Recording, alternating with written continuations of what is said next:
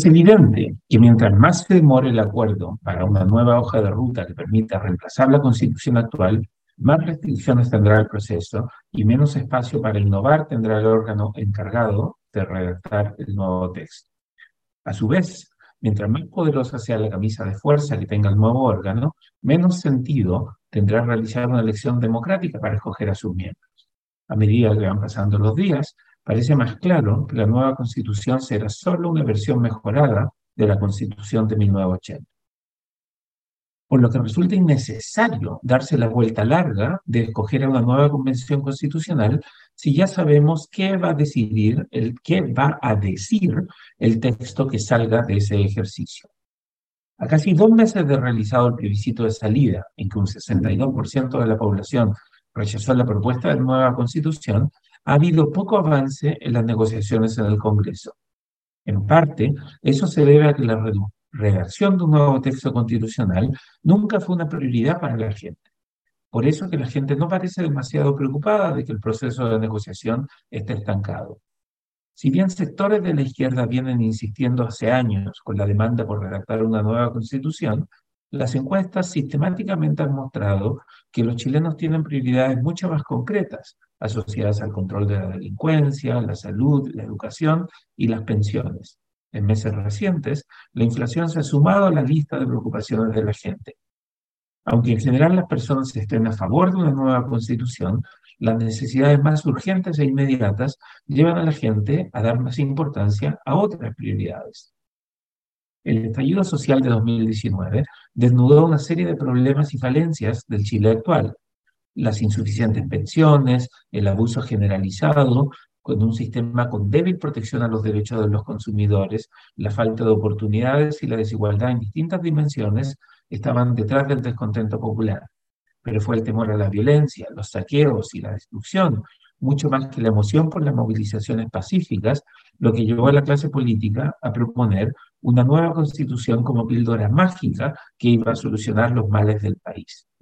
Tres años después de la firma del acuerdo por la paz social y la nueva constitución, el país está más o menos donde mismo estaba cuando se firmó ese acuerdo mal diseñado y dolosamente promovido como la solución para los problemas de Chile. Ahora que la incuestionable victoria del rechazo el 4 de septiembre ha dejado al proceso constituyente en la sala de cuidados intensivos, corresponde reflexionar sobre cuál es el mejor camino para solucionar los problemas del país. Si la respuesta a esa pregunta pasa por poner fin al proceso constituyente, la misma clase política que lo inició debiera ser lo suficientemente valiente como para quitarle respirador, respirador artificial al proceso. Es cierto que la Constitución de 1980 necesita reformas, algunas de ellas significativas, pero esas reformas se pueden conseguir con negociaciones en el Congreso que permitan dotar al texto de una legitimidad democrática sancionada en un plebiscito o con un plebiscito de salida.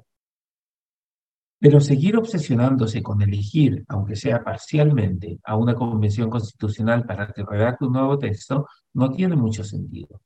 Es verdad que en octubre de 2020 una amplia mayoría de los votantes, aunque la participación electoral fue relativamente baja, pero aún así una amplia mayoría optó por iniciar un proceso constituyente y una mayoría similar votó para que ese cuerpo fuera electo, no parcialmente compuesto por la legislatura.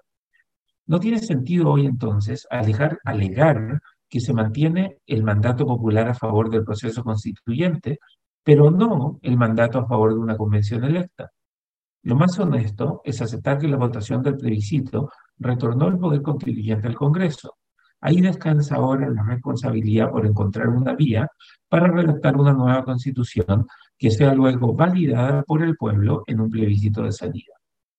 El sentido común apunta a que, ya que hay amplios consensos de que la nueva constitución debe tener un capítulo más extenso de derechos sociales, debe reconocer a las minorías y mejorar los mecanismos de representación y participación, no tiene sentido ir por el camino excesivamente largo de escoger una convención para redactar un nuevo texto.